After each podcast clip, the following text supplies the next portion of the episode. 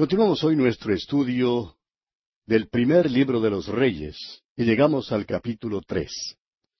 En este capítulo Salomón se casa con la hija de Faraón. Estando en uso los lugares altos, Salomón sacrifica en Gabaón. Salomón, al elegir sabiduría sobre todas las cosas, obtiene además de la sabiduría riquezas y honor. Finalmente tenemos el juicio de Salomón en el caso de las dos rameras. Comencemos pues leyendo los primeros dos versículos de este capítulo tres. Salomón hizo parentesco con Faraón, rey de Egipto, pues tomó la hija de Faraón y la trajo a la ciudad de David, entre tanto que acababa de edificar su casa, y la casa de Jehová, y los muros de Jerusalén alrededor. Hasta entonces el pueblo sacrificaba en los lugares altos, porque no había casa edificada al nombre de Jehová hasta aquellos tiempos. Una de las primeras cosas que Salomón hizo después que llegó a ser rey fue casarse con la hija de Faraón, rey de Egipto. Su matrimonio formó una alianza con Egipto. Sin embargo, creemos que este matrimonio fue una equivocación y que por último le trajo la ruina a Salomón. Recuerde que Salomón se había criado en el palacio de las mujeres. No conocía la vida como David su padre la había conocido. No creemos que Salomón jamás tuviera la capacidad espiritual para Dios que tenía David. No encontramos en él ese vivo anhelo para Dios en su vida. Sin embargo, Salomón reconoció sus propias faltas. Después que se casó con la hija de Faraón, y si tan solo lo hubiera hecho antes, se acercó al Señor y pidió sabiduría. Ahora que David está muerto, el pueblo imitó a los pueblos paganos y sacrificó en los lugares altos porque no había ninguna casa edificada al nombre del Señor. Después del reinado de David hubo un período de relajación. El pueblo empezó a ofrecer sacrificio en los lugares altos, lo cual en verdad era según las costumbres de adoración paganas. Fue un retorno a la idolatría. Y prosigamos leyendo ahora los versículos tres y cuatro de este capítulo tres del primer libro de Reyes. Mas Salomón amó a Jehová, andando en los estatutos de su padre David. Solamente sacrificaba y quemaba incienso en los lugares altos. E iba el rey a Gabaón, porque aquel era el lugar alto principal, y sacrificaba allí, mil holocaustos sacrificaba Salomón sobre aquel altar. Salomón no tenía un amor para Dios como David lo tenía. Es por eso que deseamos dirigir su atención una vez más al hecho de que este será el templo de David, más bien que el templo de Salomón. Salomón aparentemente estaba muy dispuesto a ofrecer sacrificios en los lugares altos, en los lugares paganos. Salomón estaba perfectamente dispuesto a hacer muchas cosas que creemos David nunca habría hecho. Amigo oyente, usted puede culpar a David de todo lo que quiera, pero tiene que reconocer que era un hombre admirable. David había sido un hombre que amaba a Dios y que solo quería servirle. Salomón aunque amaba al Señor, no fue esa clase de hombre. Salomón caminaba según los estatutos de David, pero tenía ese pequeño defecto que ya hemos visto, que lo calificaba como de segunda caridad. Bueno, volviendo ahora a nuestro relato, vemos que antes de la edificación del templo, el rey Salomón fue a Gabaón para sacrificar allí. Y leemos en el versículo cinco, Y se le apareció Jehová a Salomón en Gabaón una noche en sueños, y le dijo Dios, Pide lo que quieras que yo te dé. El Señor se le apareció a Salomón en un sueño de noche. Y una vez más debemos repetir que hoy en día Dios no se nos aparece a los hombres en visiones ni en sueños. Si usted ha tenido un sueño, amigo oyente, no trate de decir que el Señor se le apareció. Simplemente trate de recordar qué fue lo que comió en la cena o, o, cuál era su preocupación antes de dormirse y quizás encontrará la razón de su sueño. Pero Dios nos habla hoy en día por medio de su santa palabra, la Santa Biblia. Ahora Salomón no tenía toda la palabra de Dios en sus tiempos, y por tanto Dios se le apareció en un sueño y le dijo, Pide lo que quieras y te lo daré. Ahora, ¿qué pedirá Salomón? Tiene el derecho de pedir lo que quiera. Veremos que hace una selección sabia, y por tanto tenemos que llegar a la conclusión que tenía cierta sabiduría antes de que Dios se la diera en forma especial. Cuando el Señor le dijo a Salomón que le daría lo que quisiera, creemos que él reconoció que Salomón tenía muchas deficiencias y que era un hombre completa y totalmente inadecuado. Pero amigo oyente, ¿quién es suficiente para estas cosas? ¿Quién es adecuado para vivir la vida cristiana? Ninguno de nosotros, amigo oyente. El hecho es que no podemos vivir la vida cristiana y Dios nunca nos ha pedido que la vivamos.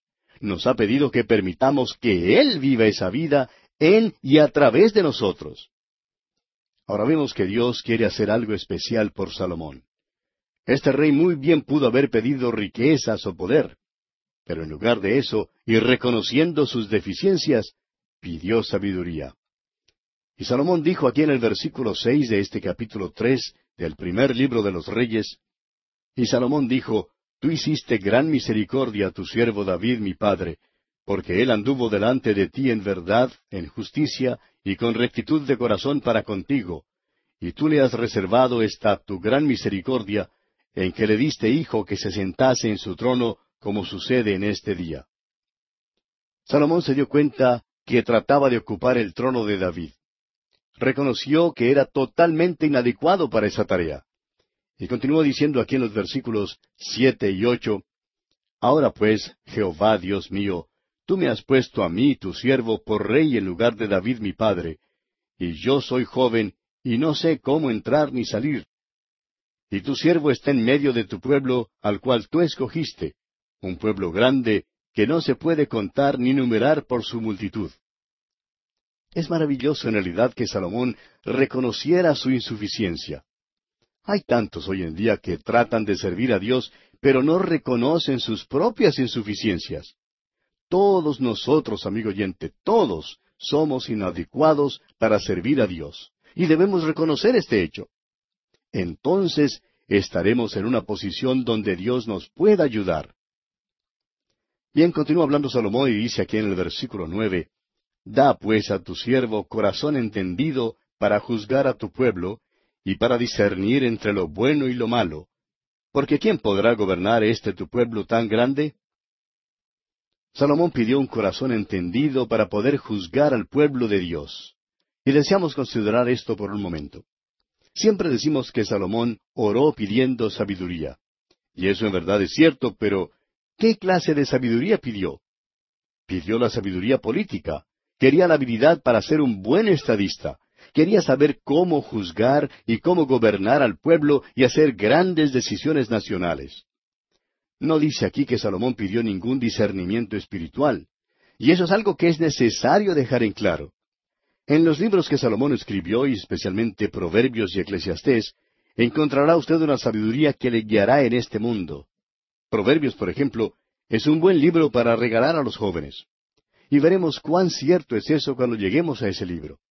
Pero dejemos bien en claro que Salomón no pidió discernimiento espiritual. Salomón pidió la sabiduría política. Y continuamos leyendo los versículos diez al doce de este capítulo tres del primer libro de los Reyes. Y agradó delante del Señor que Salomón pidiese esto. Y le dijo Dios, porque has demandado esto, y no pediste para ti muchos días, ni pediste para ti riquezas, ni pediste la vida de tus enemigos, sino que demandaste para ti inteligencia para oír juicio, he aquí lo he hecho conforme a tus palabras. He aquí que te he dado corazón sabio y entendido, tanto que no ha habido antes de ti otro como tú, ni después de ti se levantará otro como tú. Salomón quería hacer decisiones sabias. Parece que la mayoría de los hombres en nuestros gobiernos hoy en día no quieren eso. En la escena nauseabunda que hay delante de nosotros hoy en día, vemos a un grupo de hombres clamoreando por posiciones políticas. Quieren ser elegidos a algún puesto de honor y poder político. Todos nos están informando sobre los grandes que son y, cuántas habilidades maravillosas tienen. Nos aseguran que tienen la capacidad para resolver todos los problemas. Pero la verdad es que no tienen sabiduría.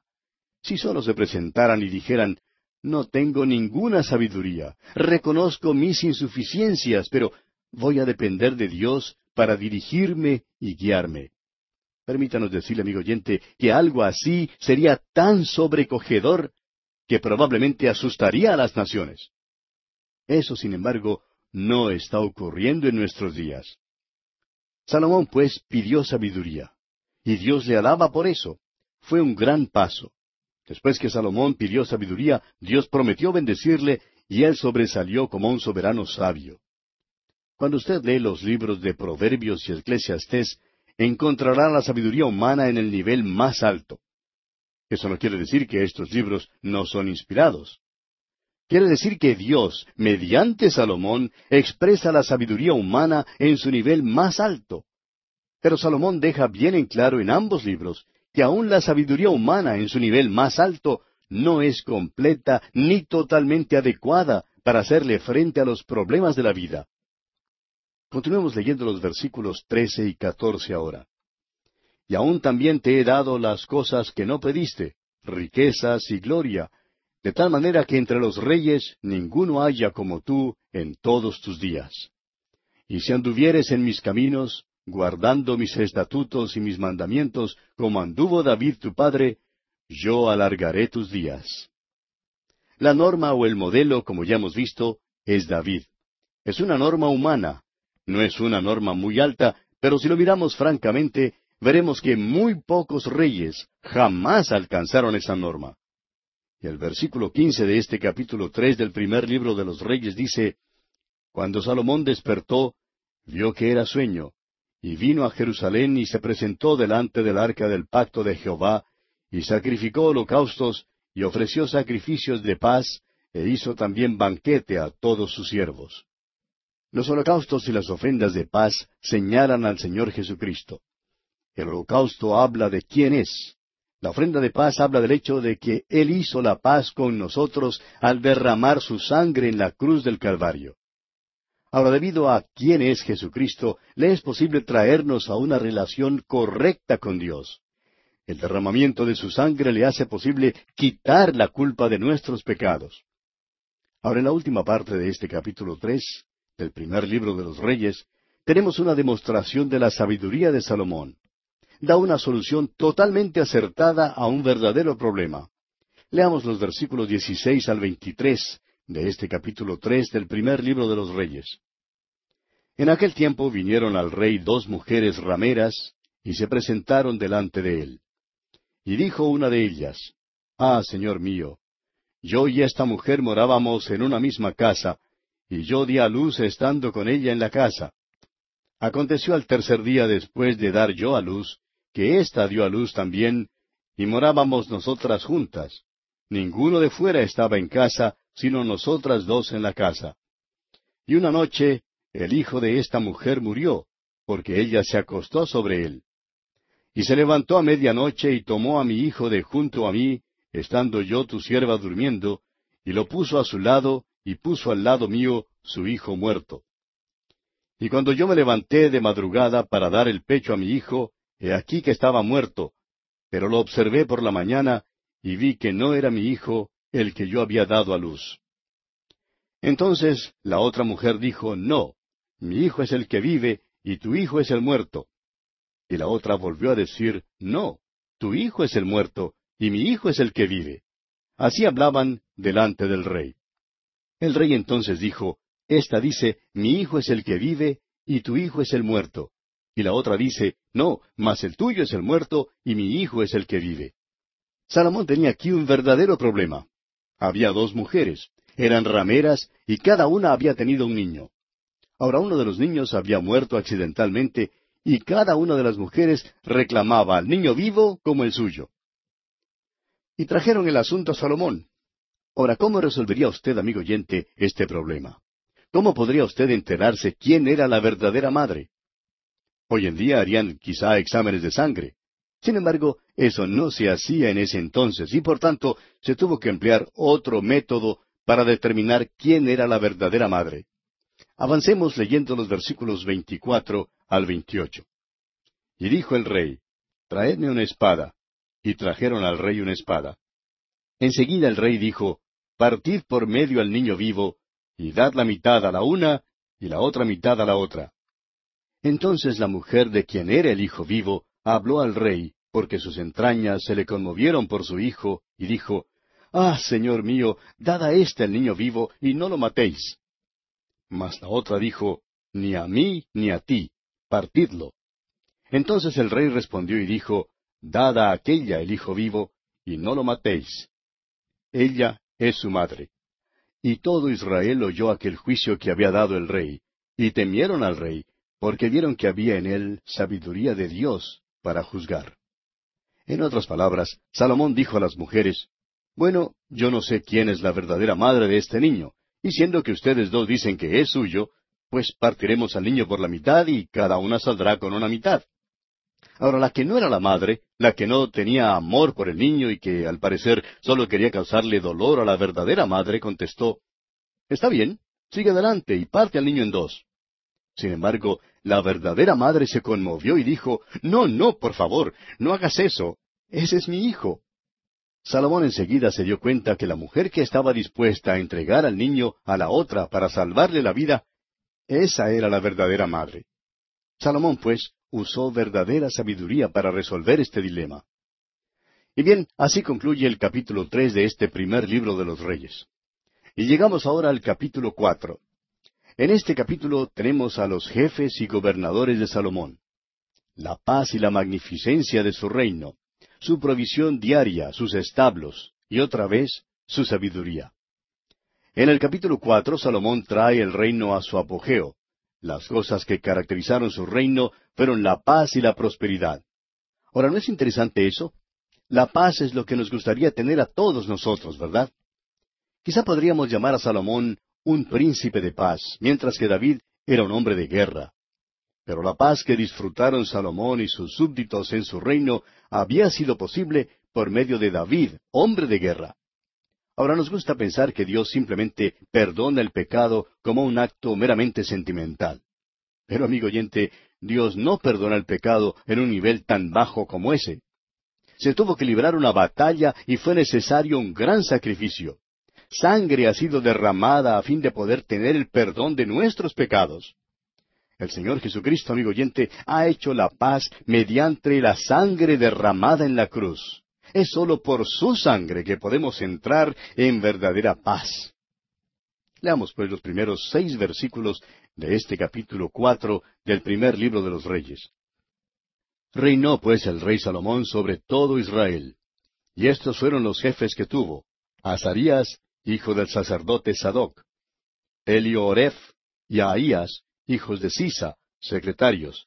Josafat, hijo de Ailud, canciller. Benaía, hijo de Joyada, sobre el ejército. Sadoc y Abiatar, los sacerdotes. Azarías, hijo de Natán, sobre los gobernadores. Sabud, hijo de Natán, ministro principal y amigo del rey. Aizar, mayordomo, y Adoniram, hijo de Abda, sobre el tributo. En los primeros versículos de este capítulo cuatro tenemos una lista de los jefes de Salomón. Al parecer algunos eran hijos de los hijos de David, lo cual quiere decir que eran sobrinos de Salomón. Veamos ahora el versículo siete. Tenía Salomón doce gobernadores sobre todo Israel, los cuales mantenían al rey y a su casa. Cada uno de ellos estaba obligado a abastecerlo por un mes en el año. No creemos que sea de mucho provecho leer toda la lista de los nombres de cada gobernador y del territorio que cada uno tenía que gobernar. Solamente diremos que Salomón tenía doce gobernadores. Cada gobernador procedía de una tribu de Israel. Estaban encargados de proveer para las necesidades del rey y su familia. Este era el método de tributo de Salomón. Demos ahora una mirada a la magnificencia del reino de Salomón. Leamos los versículos veinte hasta el veinticuatro de este capítulo cuatro del primer libro de los Reyes. Judá e Israel eran muchos, como la arena que está junto al mar en multitud, comiendo, bebiendo y alegrándose. Y Salomón señoreaba sobre todos los reinos desde Éufrates hasta la tierra de los filisteos y el límite con Egipto. Y traían presentes y sirvieron a Salomón todos los días que vivió. Y la provisión de Salomón para cada día era de treinta coros de flor de harina, sesenta coros de harina, diez bueyes gordos, veinte bueyes de pasto y cien ovejas, sin los ciervos, gacelas, corzos y aves gordas. Porque él señoreaba en toda la región al oeste del Éufrates, desde Tifsa hasta Gaza, sobre todos los reyes al oeste del Éufrates, y tuvo paz por todos lados alrededor. Esta era una era de gran prosperidad y paz. Las guerras habían terminado. Había gran abundancia para todos, Y esto, amigo oyente, es simplemente una pequeña sombra, un vislumbre del reino que vendrá sobre esta tierra. Es decir, del reino milenario de nuestro Señor Jesucristo, cuando Él regrese gloriosamente a este planeta. Y el versículo 25 nos dice, Y Judá e Israel vivían seguros, cada uno debajo de su parra y debajo de su higuera, desde Dan hasta Beerseba, todos los días de Salomón. Ahora hay varias cosas que creemos importantes aquí. Este era un tiempo de tranquilidad y seguridad, algo que no tenemos en este mundo hoy en día. El profeta Isaías dice en el capítulo 57 de su profecía, versículo 21, No hay paz, dijo mi Dios, para los impíos. Pero habrá paz en la tierra cuando venga el príncipe de paz. En el tiempo de Salomón, cada hombre vivía seguro debajo de su parra y debajo de su higuera. ¿Le dice algo a usted eso? Un hombre no vivía en un palacio mientras otro vivía en una choza. Cada hombre tenía su parra y su higuera, es decir, tenía posesiones. Y esto era así desde Dan hasta Beerseba durante los tiempos de Salomón. Ahora veamos lo que nos dice el versículo 26. Además de esto, Salomón tenía cuarenta mil caballos en sus caballerizas para sus carros y doce mil jinetes. Permítanos dirigir su atención, amigo oyente, en forma especial hacia este versículo. El caballo era un animal de guerra, y Dios había prohibido que los reyes aumentaran para sí el número de los caballos. Dios dio una ley específica, según la cual un rey no debía aumentar caballos ni mujeres para sí. Leemos allá en el capítulo 17 de Deuteronomio, versículo 6, Pero él no aumentará para sí caballos, ni hará volver al pueblo a Egipto con el fin de aumentar caballos, porque Jehová os ha dicho, no volváis nunca por este camino. Sin embargo, Salomón aumentó para sí ambas cosas, el número de caballos y mujeres. Ahora las ruinas de Megido en Israel están sobre un montículo que mira hacia el valle de Esdraelón, lugar donde creemos que el gran punto en disputa por fin se arreglará en los últimos días en la batalla de Armagedón. Megiddo mira hacia el llano donde esta guerra tendrá lugar. Es una gran vista, pero lo impresionante allí son las ruinas de los establos donde se guardaban los caballos y los pesebres de piedra en que comían. Salomón ciertamente aumentó para sí caballos en violación directa de la sabiduría de Dios. Veamos ahora cómo Salomón mantuvo su mesa provista de todo lo que necesitaba y cómo también mantuvo a todos sus caballos. Leamos los versículos 27 y 28 de este capítulo 4 del primer libro de los Reyes. Y estos gobernadores mantenían al rey Salomón y a todos los que a la mesa del rey Salomón venían, cada uno un mes, y hacían que nada faltase. Hacían también traer cebada y paja para los caballos y para las bestias de carga, al lugar donde él estaba, cada uno conforme al turno que tenía. Al llegar ahora al versículo 29, vemos que nuestra atención se enfoca en la gran sabiduría y fama de Salomón. Leamos los versículos 29 y 30. Y Dios dio a Salomón sabiduría y prudencia muy grandes, y anchura de corazón como la arena que está a la orilla del mar. Era mayor la sabiduría de Salomón que la de todos los orientales y que toda la sabiduría de los egipcios. Recordemos que el oriente es también el lugar de donde vinieron los magos. Y el versículo 31 dice, aún fue más sabio que todos los hombres, más que Etán Esraíta y que Emán, Calcol y Darda, hijos de Maol, y fue conocido entre todas las naciones de alrededor. En este versículo se menciona a cuatro sabios sobresalientes, a Etán Esraíta, Emán, Calcol y Darda, hijos de Maol. Y se nos dice que Salomón fue más sabio que todos los hombres y más sabio que estos cuatro sabios sobresalientes que se menciona aquí. Y aquí, amigo oyente, vamos a detenernos por hoy porque nuestro tiempo ya ha concluido. Terminaremos nuestro estudio de este capítulo cuatro del primer libro de los Reyes en nuestro próximo programa.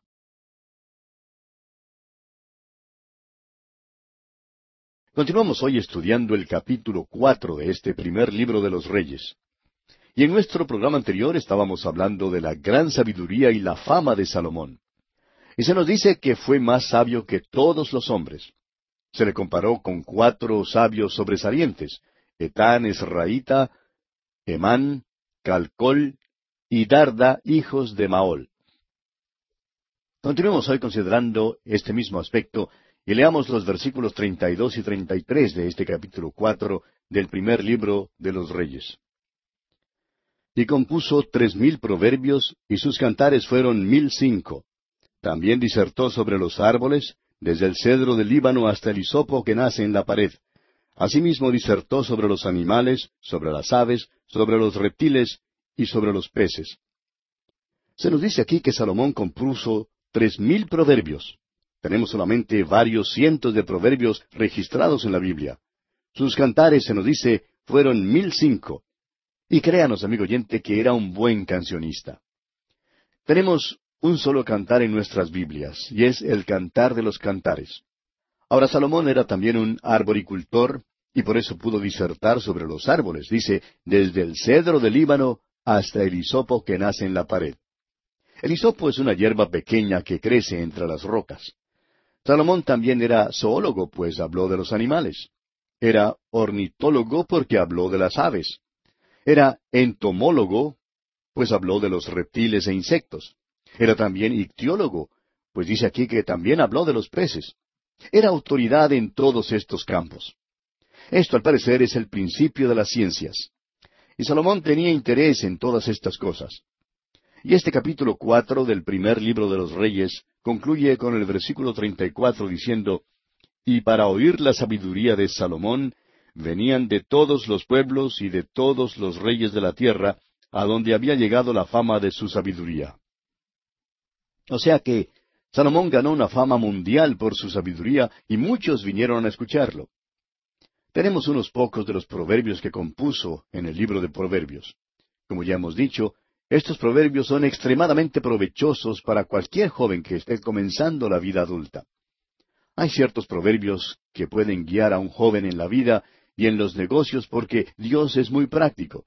Y hay ciertos principios básicos para guiar nuestra vida práctica que aparecen en el libro de Proverbios.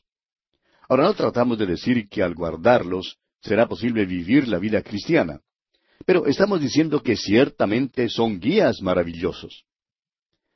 Bien, y así llegamos al final del capítulo cuatro del primer libro de los Reyes. Y entramos ahora al capítulo cinco. En este capítulo cinco, Hiram suple a Salomón la madera para la edificación del templo. El número de los obreros y trabajadores de Salomón se menciona también en este capítulo. Comencemos pues leyendo el primer versículo de este capítulo cinco. Hiram, rey de Tiro, Envió también sus siervos a Salomón, luego que oyó que lo habían ungido por rey en lugar de su padre, porque Hiram siempre había amado a David. Lo que Hiram, rey de Tiro, hará aquí no se deberá a su amor por Salomón. Será más bien debido a su amor, a, su aprecio y su respeto por el padre de Salomón, el rey David. Y continuamos en los versículos dos al cuatro leyendo Entonces Salomón envió a decir a Hiram, Tú sabes que mi padre David no pudo edificar casa al nombre de Jehová su Dios por las guerras que le rodearon, hasta que Jehová puso sus enemigos bajo las plantas de sus pies.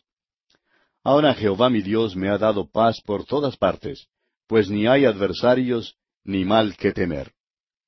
Amigo oyente, solo Dios puede dar la paz, sea esta la paz mundial o la paz en el corazón humano. Solo Dios puede dar el descanso hoy en día, ese descanso que el corazón humano necesita. Es por eso que nuestro Señor Jesucristo, cuando le rechazaron como rey, pudo enviar su invitación personal, privada e individual. Y allá en el Evangelio según San Mateo capítulo once versículo veintiocho, invitó diciendo, Venid a mí todos los que estáis trabajados y cargados, y yo os haré descansar. Amigo oyente, Solo Cristo Jesús puede darnos esa clase de descanso. Y ahora Dios había dado a Salomón descanso y paz por todos lados. Leamos ahora los versículos cinco y seis. Yo por tanto he determinado ahora edificar casa al nombre de Jehová mi Dios, según lo que Jehová habló a David mi padre, diciendo, Tu hijo, a quien yo pondré en lugar tuyo en tu trono, él edificará casa a mi nombre. Manda pues ahora que me corten cedros del Líbano y mis siervos estarán con los tuyos, y yo te daré por tus siervos el salario que tú dijeres, porque tú sabes bien que ninguno hay entre nosotros que sepa labrar madera como los idóneos. Toda la idea de la edificación del templo tuvo su origen en David, pero a él no le fue permitido edificarlo. Él había sido un hombre de guerra. No sería malo considerar algunas de las circunstancias que rodearon la edificación del templo. El hombre ha sido un constructor desde el mismo principio. Allá en el libro de Génesis, capítulo cuatro, versículos dieciséis y diecisiete, se nos dice lo siguiente. Salió pues Caín de delante de Jehová, y habitó en tierra de Nod, al oriente de Edén. Y conoció Caín a su mujer, la cual concibió y dio a luz a Enoc, y edificó una ciudad, y llamó el nombre de la ciudad del nombre de su hijo, Enoc. Ahora sobre la faz de la tierra hay grandes peñascos que esconden las ruinas de las grandes ciudades y de los edificios espléndidos del pasado.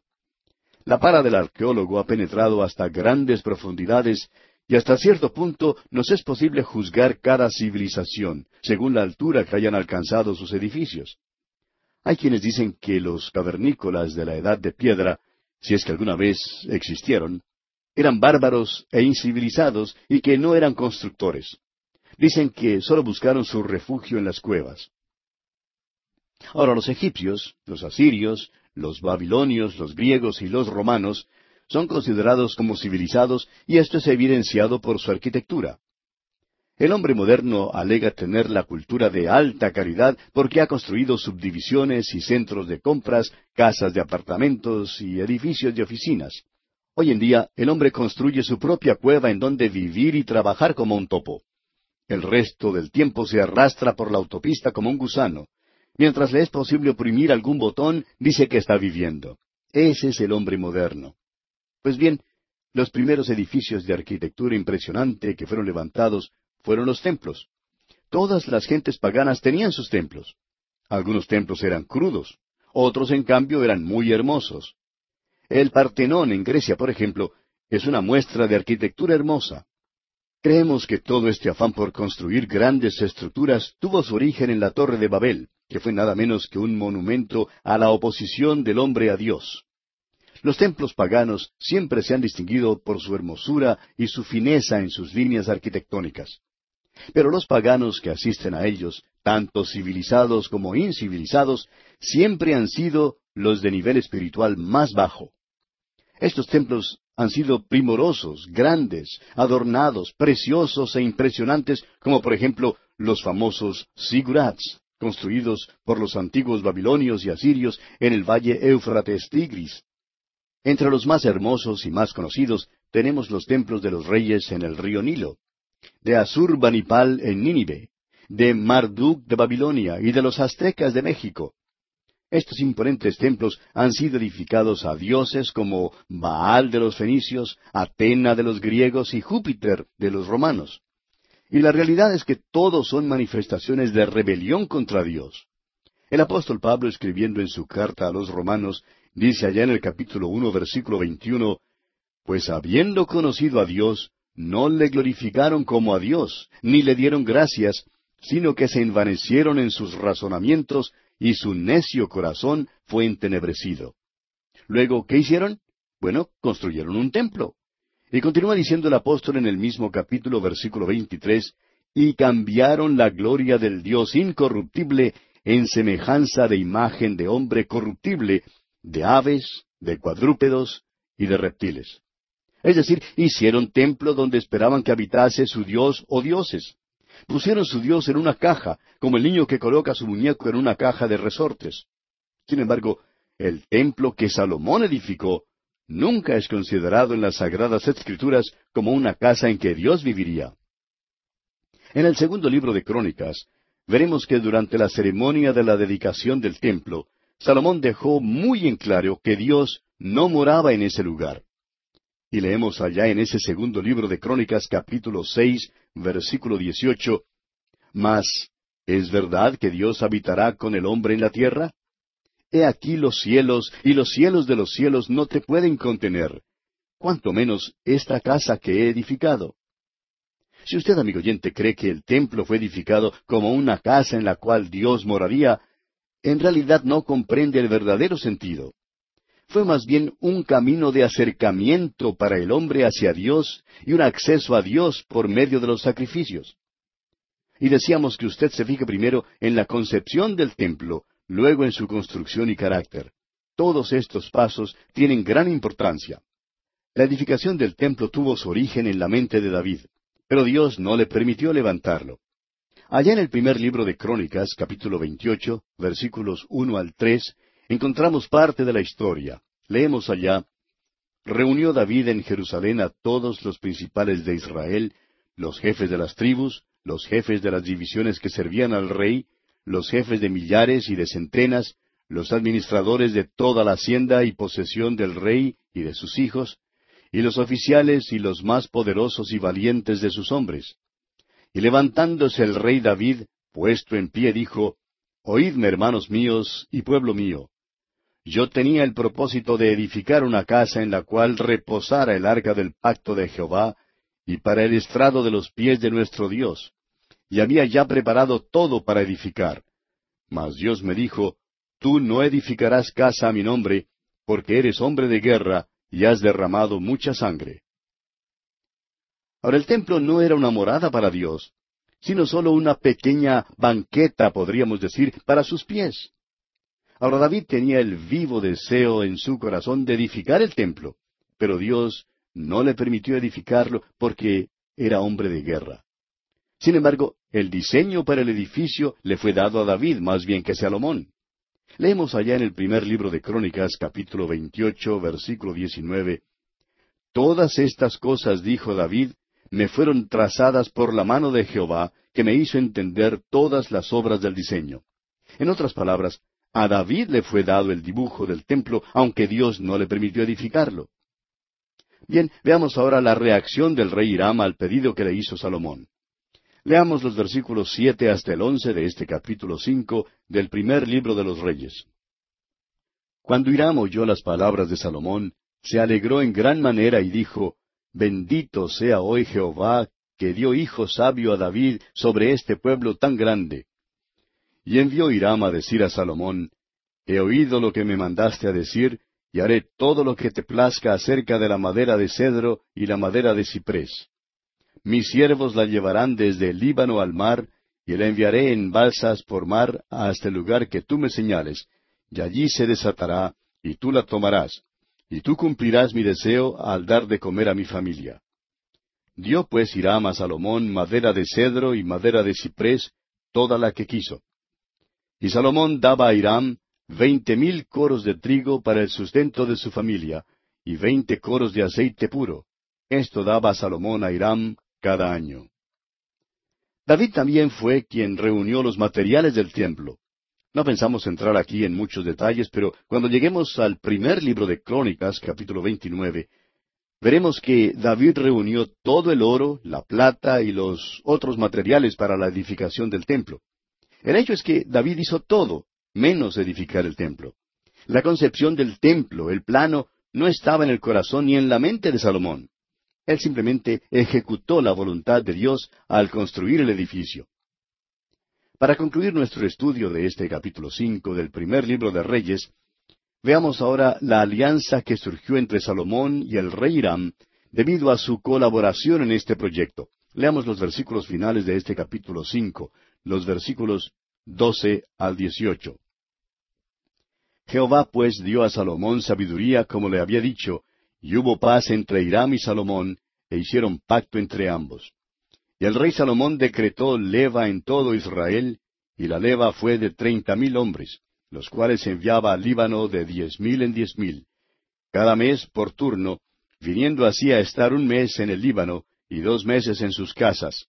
Y Adon Hiram estaba encargado de aquella leva. Tenía también Salomón setenta mil que llevaban las cargas y ochenta mil cortadores en el monte sin los principales oficiales de Salomón que estaban sobre la obra, tres mil trescientos, los cuales tenían a cargo el pueblo que hacía la obra. Y mandó el rey que trajesen piedras grandes, piedras costosas, para los cimientos de la casa y piedras labradas. Y los albañiles de Salomón y los de Hiram y los hombres de Jebal cortaron y prepararon la madera y la cantería para labrar la casa. Y así concluye el capítulo cinco del primer libro de Reyes. Llegamos ahora al capítulo seis. En este capítulo tenemos la edificación del templo. los aposentos del templo, la promesa de Dios en cuanto al templo, el techo, los adornos, los querubines, el atrio y el tiempo de su edificación. Salomón empieza a construir el templo. Fue hecho según el plan general del tabernáculo del desierto, pero duplicándose todas las dimensiones. Fue más ornamentado, primoroso y costoso. La simplicidad del tabernáculo fue perdida, lo que parece haber coincidido con una deterioración espiritual muy definida. Hay varios indicios de esto. Por ejemplo, el tabernáculo dependía sólo de la luz del candelero en el lugar santo. Pero en el templo había ventanas angostas. La luz natural sustituyó a la luz que habla de Cristo. También tenemos aquí las medidas de los querubines sobre el propiciatorio. En cambio, no había ninguna medida de los querubines en el tabernáculo, porque hablan de la deidad de Cristo, cosa que no se puede medir. El rasgo notable de la edificación del templo se declara en el versículo siete. Ahora tardó siete años en hacerse, conforme lo que encontramos en el versículo treinta y ocho. Muchos otros edificios rodeaban el templo propio. Ahora el cálculo del costo del templo varía desde dos hasta cinco millones de dólares. El capítulo seis nos da la preparación y la edificación del templo. Usted podrá notar que Salomón exigió tributo del pueblo para esto. Fue una empresa grande, y después que Salomón había terminado de edificar el templo, siguió construyendo otros edificios. Creemos que otra evidencia de la decadencia que se ve hoy en día es el número de edificios públicos que se está construyendo. Los edificios están hechos de acero, pero los hombres que están en ellos son débiles como la masilla y fácilmente son empujados según las corrientes políticas de un lado para otro. Vivimos en tiempos terribles hoy en día, amigo oyente. Ese fue también el problema en los tiempos de Salomón. Había grandes edificios, pero los hombres eran débiles, incluso Salomón mismo. Y es necesario reconocer eso. Creemos que alguien ha dicho que en los tiempos de barcos de madera los hombres eran de acero, pero ahora que construyen las naves de acero, tenemos muñecos de papel como líderes. Y esa es la verdad hoy en día. Y también fue cierto en los tiempos de Salomón. Ahora notará usted que el tamaño del templo era solamente el doble del tamaño del tabernáculo. Leamos los primeros dos versículos de este capítulo seis del primer libro de Reyes. En el año cuatrocientos ochenta, después que los hijos de Israel salieron de Egipto, el cuarto año del principio del reino de Salomón sobre Israel, en el mes de Sif, que es el mes segundo, comenzó él a edificar la casa de Jehová. La casa que el rey Salomón edificó a Jehová tenía sesenta codos de largo y veinte de ancho y treinta codos de alto. El templo que Salomón edificó era mucho más pequeño que lo que nosotros creemos que era. El tabernáculo tenía trece punto ochenta metros de largo, cuatro punto sesenta metros de ancho y cuatro punto sesenta metros de alto. El templo era de 27.60 metros de largo, 9.20 metros de ancho y 13.80 metros de alto. El templo era tres veces más alto que el tabernáculo, que solo era una carpa. Aunque el templo era pequeño, lucía como una joya. En verdad, era como un diamante. El templo que Salomón construyó era algo sumamente precioso. Continuemos ahora leyendo los versículos tres hasta el diez de este capítulo seis del primer libro de Reyes.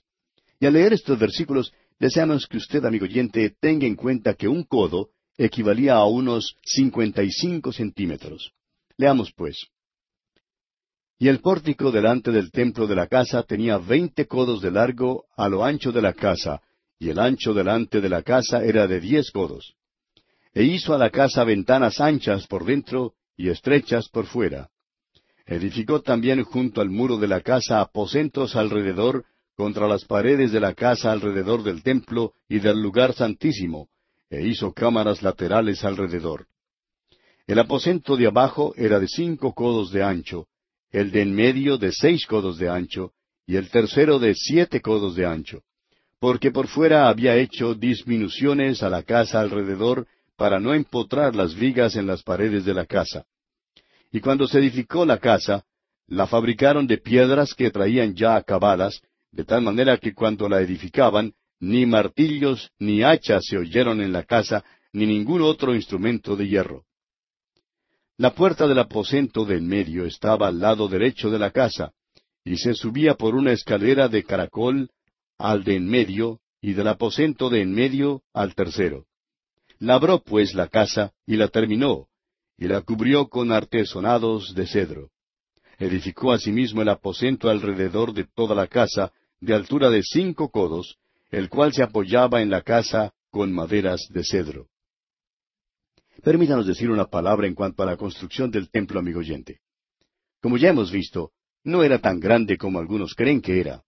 Sus medidas eran solamente el doble del tamaño del tabernáculo. El templo tenía un techo de cedro. Era de cedro recubierto de oro por dentro.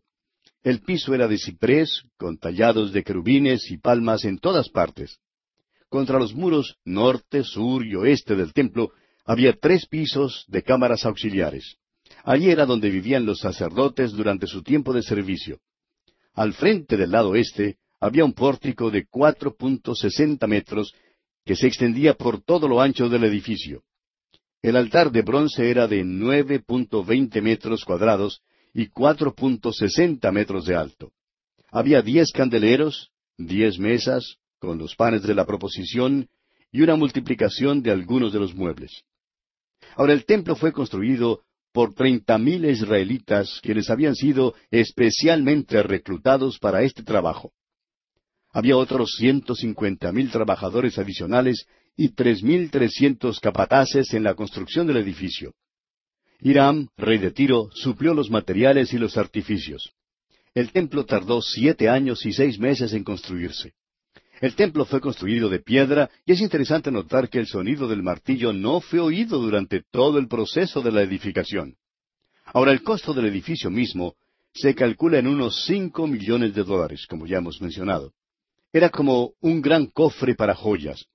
Había dos columnas en su interior que eran muy impresionantes, y más tarde veremos lo que significan. Ahora, la razón para mencionar algunos de estos detalles del templo es para que usted, amigo oyente, vea que era muy complicado y detallado. El carácter de este edificio es interesante debido a las cosas que representa. Por ejemplo, el templo tiene un significado profético, y a pesar de toda su hermosura, este templo representaba un decaimiento espiritual, y por eso era inferior al tabernáculo. El tabernáculo era simple, el templo, en cambio, era complicado. La simplicidad del tabernáculo se perdió en la construcción del templo. Ahora, en el Nuevo Testamento debemos notar que el templo es pasado por alto, mientras que el tabernáculo se constituye en el símbolo más usado. Amigo oyente, vivimos en tiempos cuando se hace demasiado énfasis en los métodos y sistemas en lugar de la palabra de Dios. Y amigo oyente, la iglesia hoy en día está simplemente llena de nuevos métodos. Es por eso que transmitimos por radio poniendo tanto énfasis en la palabra de Dios. No creemos, pues, que todos los métodos que se emplea hoy en día sean eficientes para traer a las almas a los pies de Cristo como la misma palabra de Dios. Creemos que es necesario, imperativo, volvernos y dedicarnos más a la palabra de Dios. Y aquí, amigo oyente, vamos a detenernos por hoy porque nuestro tiempo ha concluido. Continuaremos con este estudio en nuestro próximo programa.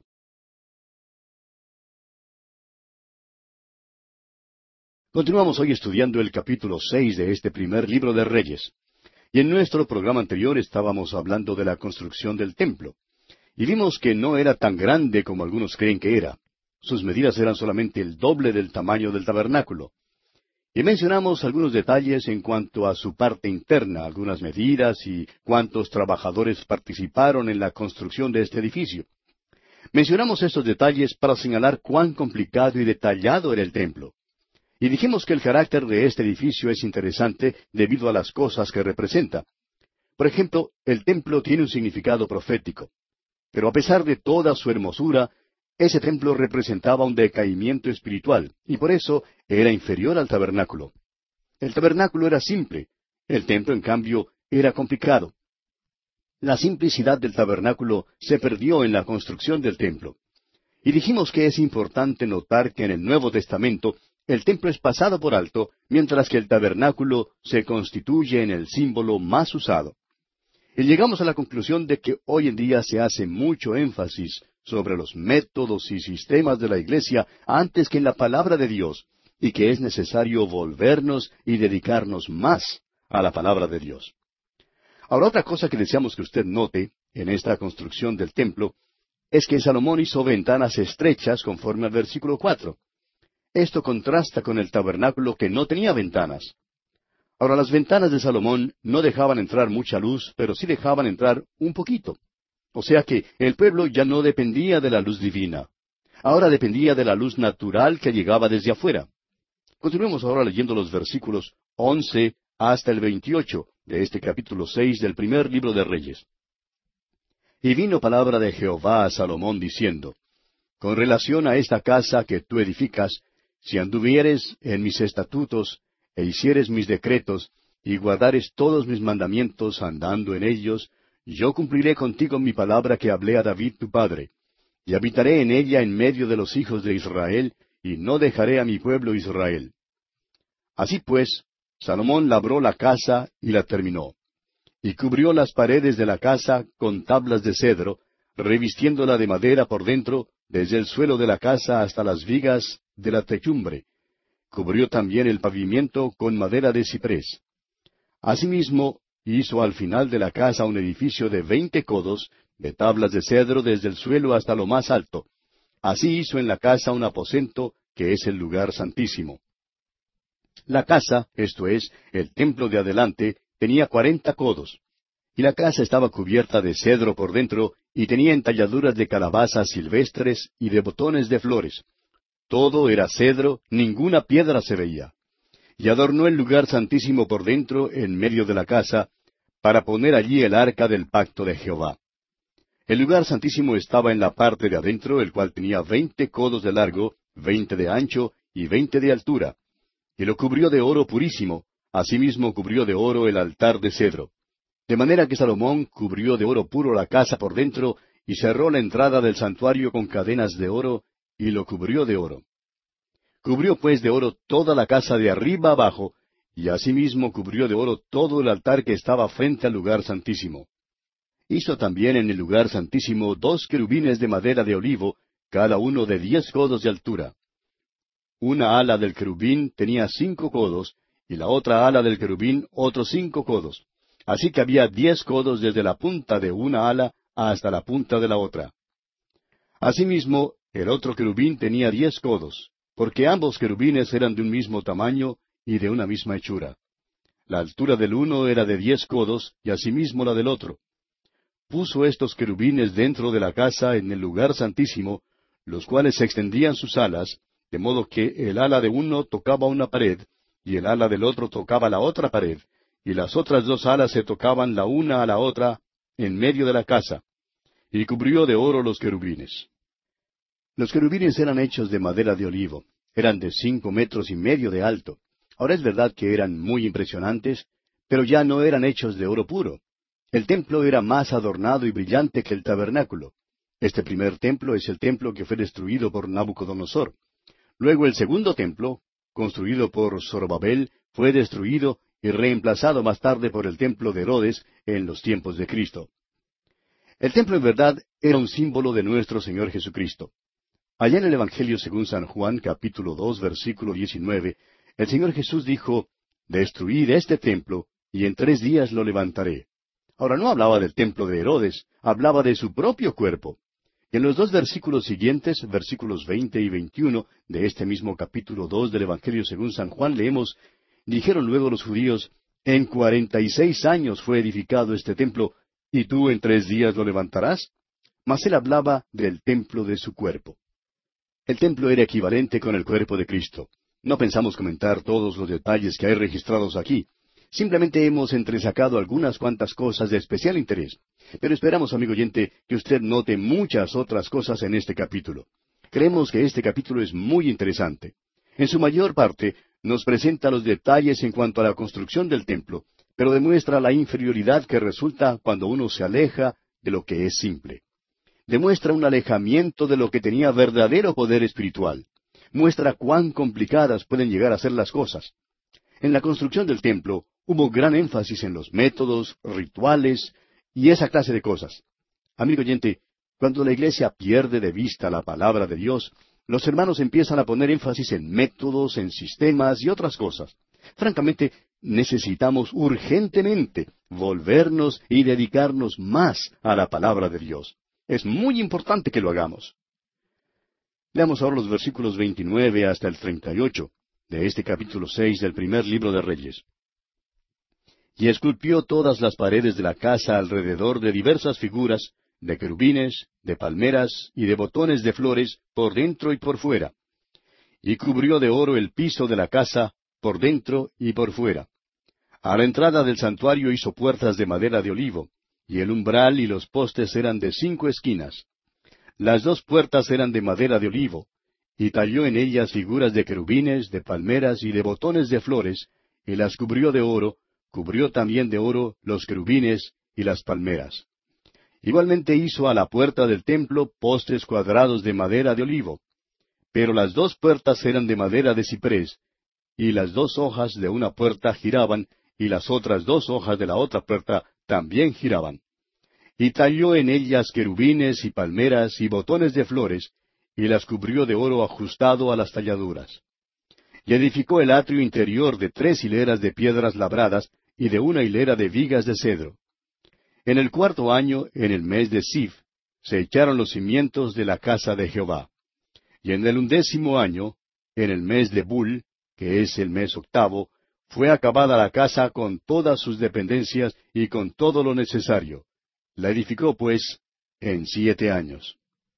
El templo tardó unos siete años en ser construido. Se ocupó muchísima gente en su construcción. Claro es que la obra no fue barata. Sin embargo, no se usó ningún trabajo de esclavos en la edificación del templo. Ahora, hay dos cosas que deseamos decir ahora. En primer lugar, fue la idea de David de construir el templo. Quería un lugar donde alojar el arca del pacto y un lugar donde acercarse a Dios.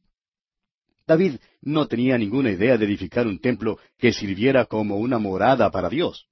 David dijo que el templo sería sólo una banqueta, digamos, a los pies del Señor. Es una noción pagana creer que Dios vive hoy en día en alguna casa aquí en la tierra. La palabra de Dios no enseña tal cosa. Y la segunda cosa que deseamos decir es que el templo era muy complicado y tantos detalles en la construcción del mismo no simbolizan en manera alguna la maravillosa persona del Señor Jesucristo. Y así llegamos al final del capítulo seis de este primer libro de Reyes. Pasamos ahora al capítulo siete. En este capítulo tenemos la construcción del palacio de Salomón, la casa del bosque del Líbano y la casa para la hija de Faraón. Y finalmente el trabajo de Irán para el templo. En el capítulo seis acabamos de ver la edificación del templo y vemos que tardó siete años para su construcción. Era inferior al tabernáculo, aunque era precioso y adornado y probablemente costó unos cinco millones de dólares. No era muy grande, sino solamente el doble del tamaño del tabernáculo, pero además tenía otros edificios contiguos que lo rodeaban.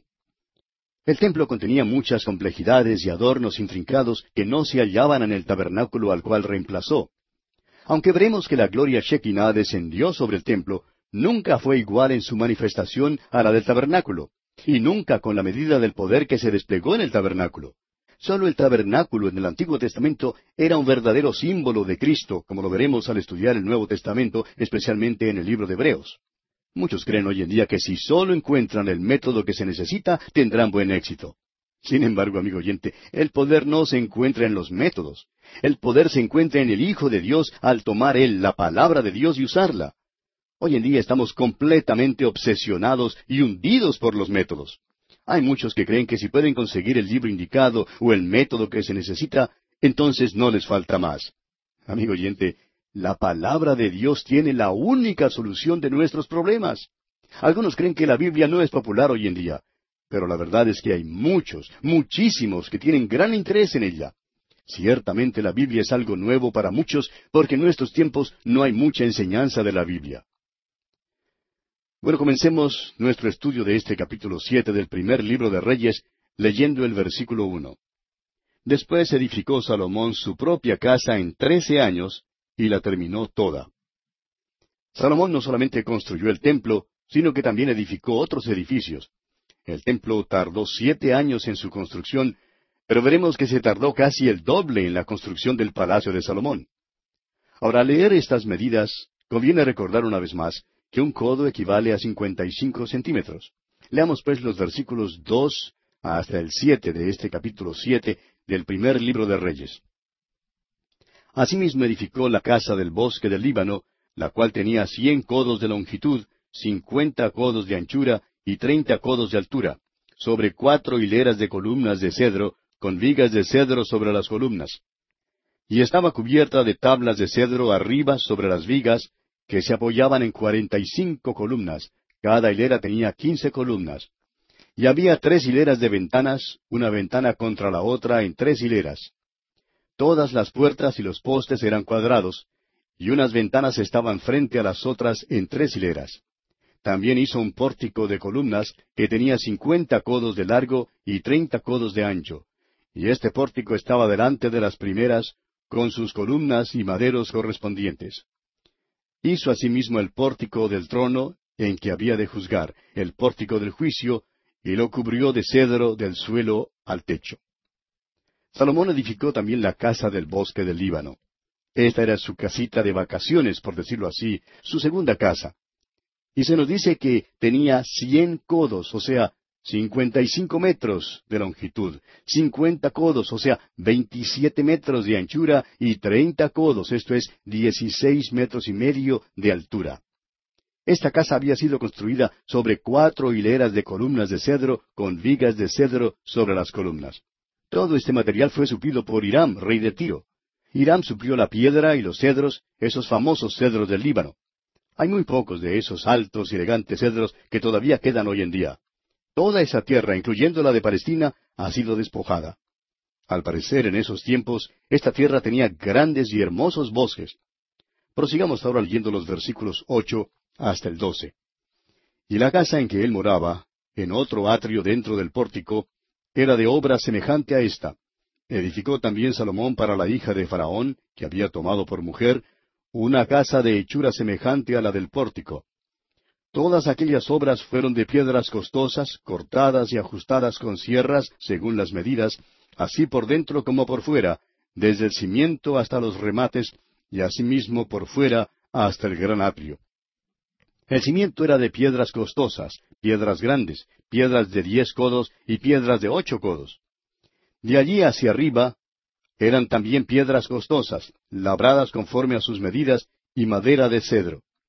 Y en el gran atrio alrededor había tres hileras de piedras labradas y una hilera de vigas de cedro, y así también el atrio interior de la casa de Jehová y el atrio de la casa. Salomón edificó de una manera muy ornamentada y primorosa. Además de construir una segunda casa similar a la que acabamos de mirar, también construyó una casa para la hija de Faraón. Parece que la puso a ella en una posición favorable. No le fue posible edificar tal casa para cada una de sus numerosas esposas. Si se las hubiera edificado, habría edificado unas mil casas.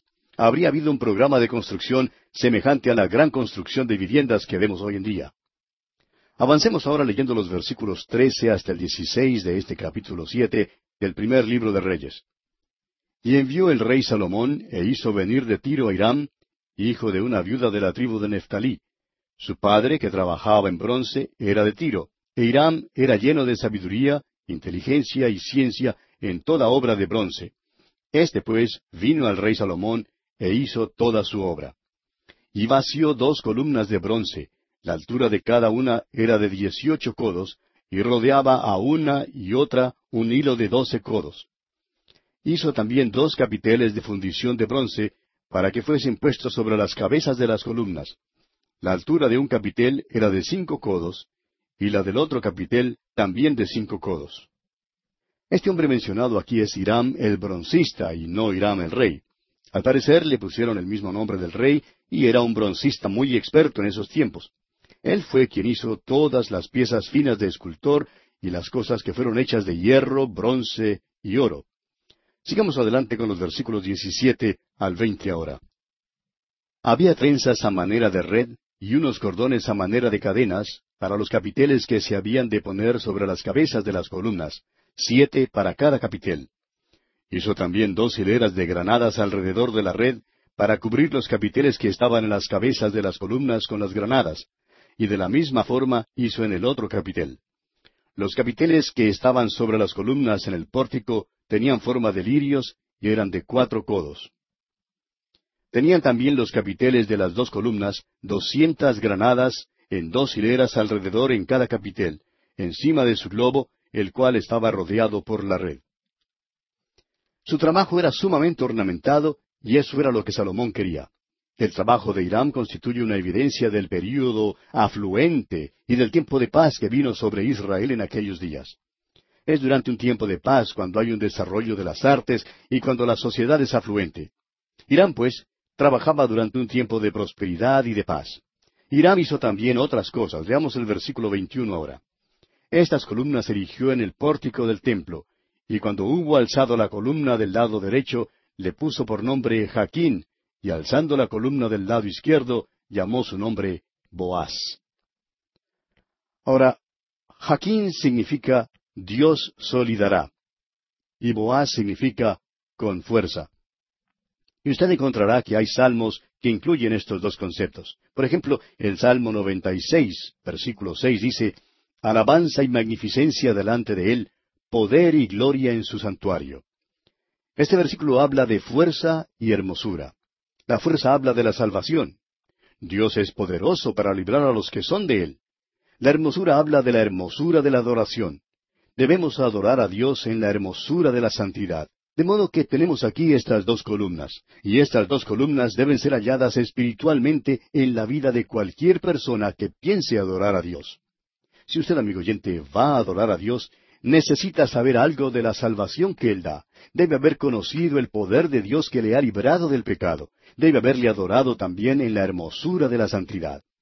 Ahora eso no quiere decir que es necesario tener bonitas luces y colores y cosas por el estilo.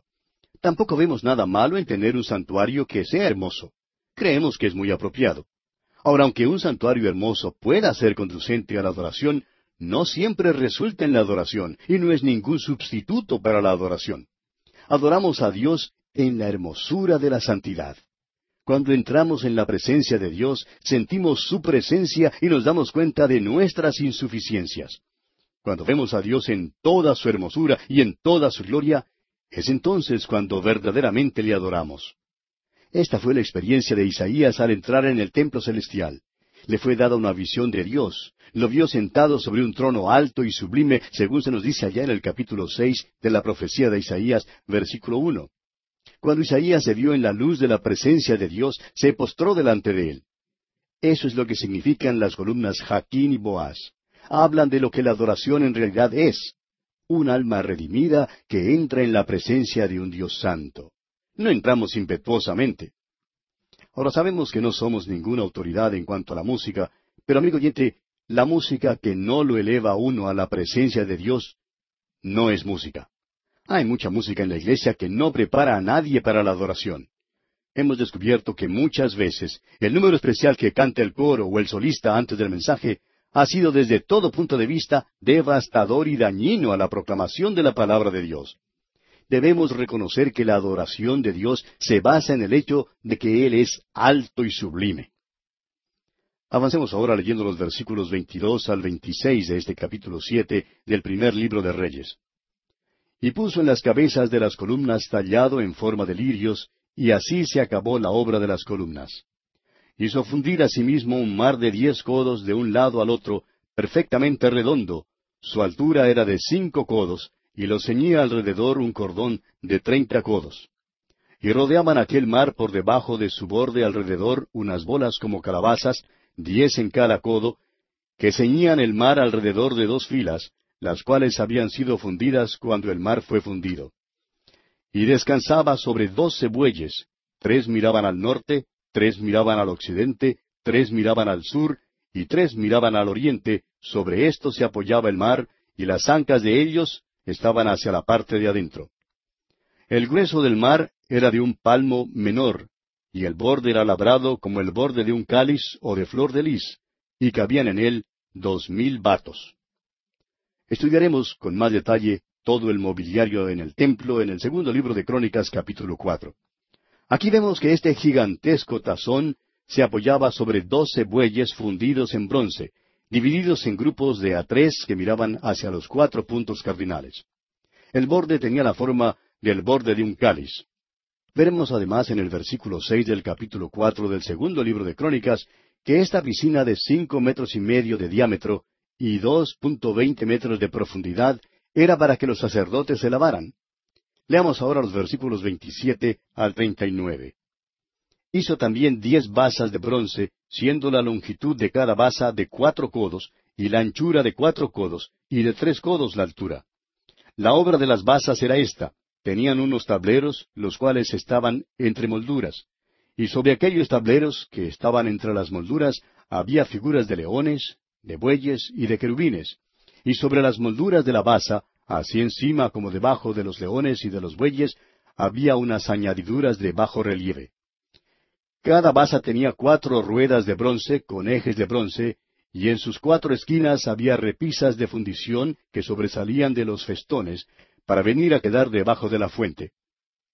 Y la boca de la fuente entraba un codo en el remate que salía para arriba de la basa, y la boca era redonda, de la misma hechura del remate, y éste de codo y medio. Había también sobre la boca entalladuras con sus tableros, los cuales eran cuadrados, no redondos. Las cuatro ruedas estaban debajo de los tableros y los ejes de las ruedas nacían en la misma basa. La altura de cada rueda era de un codo y medio. Y la forma de las ruedas era como la de las ruedas de un carro, sus ejes, sus rayos, sus cubos y sus cinchos, todo era de fundición. Asimismo, las cuatro repisas de las cuatro esquinas de cada basa, y las repisas eran parte de la misma basa.